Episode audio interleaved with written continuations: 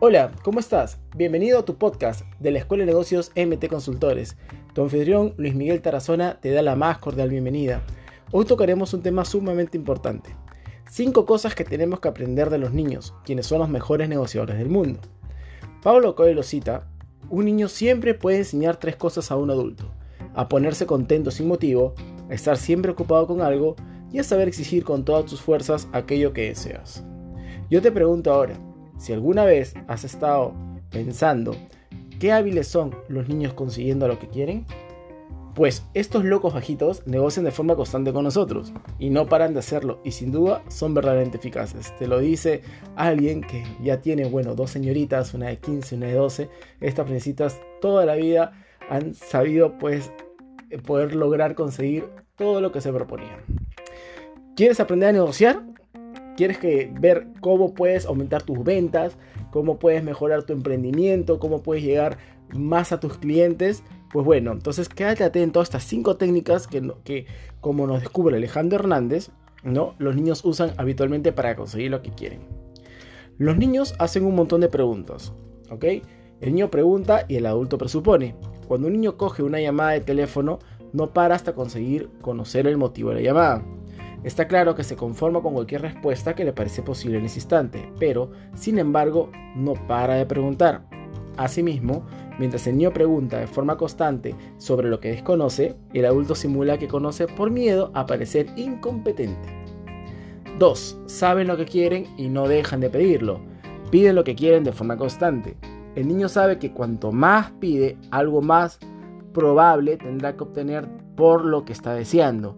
Por esto, si quieres la videoconsola, el PlayStation, la pelota, ir al parque, comprar un helado, no dejará de pedírtelo.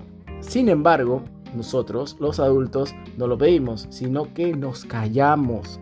Parece que esperamos a que los demás sean capaces de leernos la mente y que cuando aciertan y dan con la clave de lo que pasa por nuestras cabezas, incluso llegamos a negarlo rotundamente. Si no decimos a otro lo que queremos, difícilmente podrá darnos lo que deseamos. Los niños son asombrosamente hábiles con esto, pues no tienen reservas en exponer sus deseos a cualquiera. Sucede normalmente en las parejas, cuando uno le dice al otro, me has dejado de amar, y la otra persona presupone por no querer preguntarle, no por un tema de vergüenza o por sentirse un inútil en esa relación, lo que realmente para ella significa haberlo dejado de, haberla dejado de amar. 3. No aceptan un no y no se conforman. Para los niños el no es el inicio de la negación. Para el adulto el no es el fin. Tanto de adulto como de niño, lo peor que te puede decir es sí. El sí es el fin de la negociación. Un sí directo no nos aporta nada e incluso puede llegar a frustrarnos. La negociación es un divertido juego de intercambio, es como un tablero de ajedrez. Es posible que un niño diariamente reciba un no por respuesta cientos de veces, pero prácticamente nunca zanja el asunto tras la primera negativa. Los niños nos llevan al límite, empujan, empujan y empujan. ¿Por qué? Porque les funciona. Así consiguen trozo a trozo la porción del pastel que les apetece inicialmente y que tú le negaste al darse. 4. Son tremendamente persistentes. ¿Queda mucho por llegar? ¿Falta mucho? ¿Cuánto queda?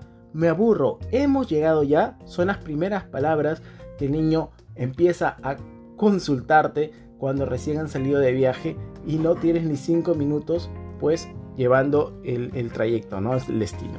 Seguro que nos suena a todos. El niño insiste e insiste, el adulto no. Además, contrariamente a lo que cabría esperar, saben que si no consiguen algo, conseguirán lo que piden en otro momento u otra cosa que les sea igual o más gratificante.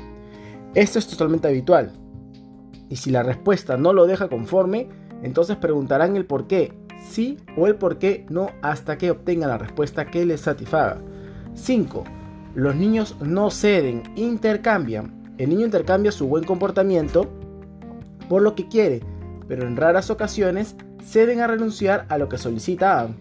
Ellos, en su negación, hacen que los demás también ganen algo. Al fin y al cabo, de eso se trata negociar de un juego de niños, como lo cual aprendamos como niños. Todo lo hemos sido, así que la famosa frase, la vaca no se acuerda cuando era ternero, es momento de ponerlo en práctica. Me despido cordialmente deseándoles un excelente día. Su anfitrión Luis Miguel Tarazona.